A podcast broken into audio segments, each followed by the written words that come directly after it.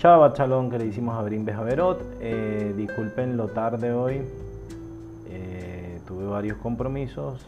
Eh, entonces voy a pasar al día solamente por, por acá, por los grupos de clases y no por el grupo de Gilel. ¿Cierto? Se me complicó un poquito el día con varios retrasos que tuve en las diligencias que tenía que hacer para hoy. Pero aquí estamos, primera aliada de Parashat Balak. Eh, vamos a concentrarnos en un tema que constantemente afecta al pueblo de Israel, ¿cierto? Eh, lo, afecta en ese entonces, lo afecta hoy y creo que nos afecta a todos nosotros. Eh, y es la primera palabra de, nuestro, de nuestra aliada, y vio, ¿cierto? La primera palabra de nuestra Parashat dice, y vio Balak, el hijo de Zippor, que es lo que vio eh, todo lo que el pueblo de Israel hizo. Es decir, vio las derrotas de Sijón y Oco. Entonces, eh, ahora, ¿qué es lo que no hace Balak? ¿Cierto? Balak ve, pero no habla. Es decir, él ve, pero no se conecta. Nosotros sabemos la historia del pueblo de Israel. El pueblo de Israel está viniendo muy responsablemente. Dice que viene por la ribera oriental del río Jordán eh, y viene pidiendo permiso a sus primos, ¿cierto? Viene pidiendo permiso a Moab, viene pidiendo permiso a Amón, viene pidiendo permiso a Edón, porque eso es familia. Son familia, o sea, Edón son descendientes de, de ¿cierto? Que es el hermano de, de, Jacob. Amón y Moab son los primos de Isaac, ¿ok? Los hijos de Lot. O sea, estamos hablando de familia y ellos van pidiendo permiso, miren, no vamos a tocar los campos, vamos a beber solamente el agua que necesitemos y vamos a pasar aquí a recostaditos y no nos vamos a meter con nadie. Nosotros no tenemos ningún problema con Edom, no tenemos ningún problema con Moab, no tenemos ningún problema con, con, Amón, ¿cierto? Nosotros eh, vamos para nuestra tierra, eh, que no es la tierra de ustedes, o sea, toda esa gente está del otro lado del río Jordán, ¿ok? Eh, nuestra tierra está del lado occidental del, Jordán. Ahora, ¿qué es lo que no hace Balak? Balak ve, Balak vio, Balak tomó conclusiones, pero no habla. Él no pregunta, ¿cierto? Él solo ve.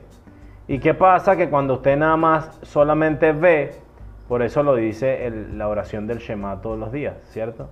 Que no permitas que, que nuestros ojos se desvíen en pos de cosas que no nos competan o que no sean eh, eh, buenas para nosotros. ¿okay?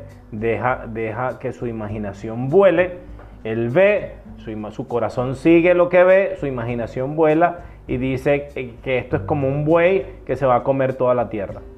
¿Cierto? O sea, en ningún momento, si ustedes leen eh, la Torah, ese era el plan de Israel para con, para con para con Amón y para con Moab. Entonces, el problema de Balak es que se queda solamente con su perspectiva. ¿ok? Él ve y ya.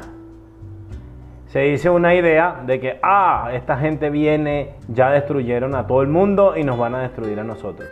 Porque allí es donde lo lleva los temores a Balak. Pero no pregunta, no establece eh, una relación, ¿cierto? Y por eso es que su imaginación o sea, en su imaginación nosotros somos un monstruo que viene a devorar la tierra. Luego, en esta primera aliada, cuando envían a Bilá, el profeta de, que dice la Torah que es tan grande como Moisés, eh, entonces los delegados se reúnen, envían a Bilaam eh, y está escrito del pueblo de Israel, este pueblo es mucho más poderoso que yo. ¿Quién había dicho exactamente las mismas palabras antes? Este pueblo es mucho más poderoso que yo. El faraón es la misma experiencia. Este pueblo es demasiado poderoso.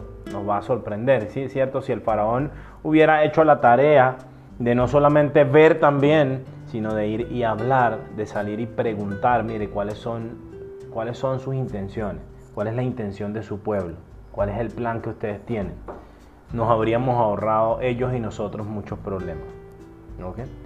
La lección de la primera liá de Parashat Balak es que Javerín, antes de juzgar, antes de hacerme una idea de las cosas, lo más importante es conversar, es entrar en contacto comenzar esa conversación, preguntar qué le costaba a Balak mandar una delegación a Moisés a ver, mire, cuál es la intención de su pueblo.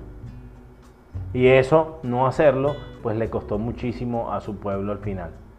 Entonces, antes de que nos desvíen nuestros ojos, que es lo que recitamos nosotros dos veces al día en el Shema, ¿cierto? Como enseñan los sabios, cuando el ojo ve, cuando el, ojo ve el corazón comienza a hacerse idea.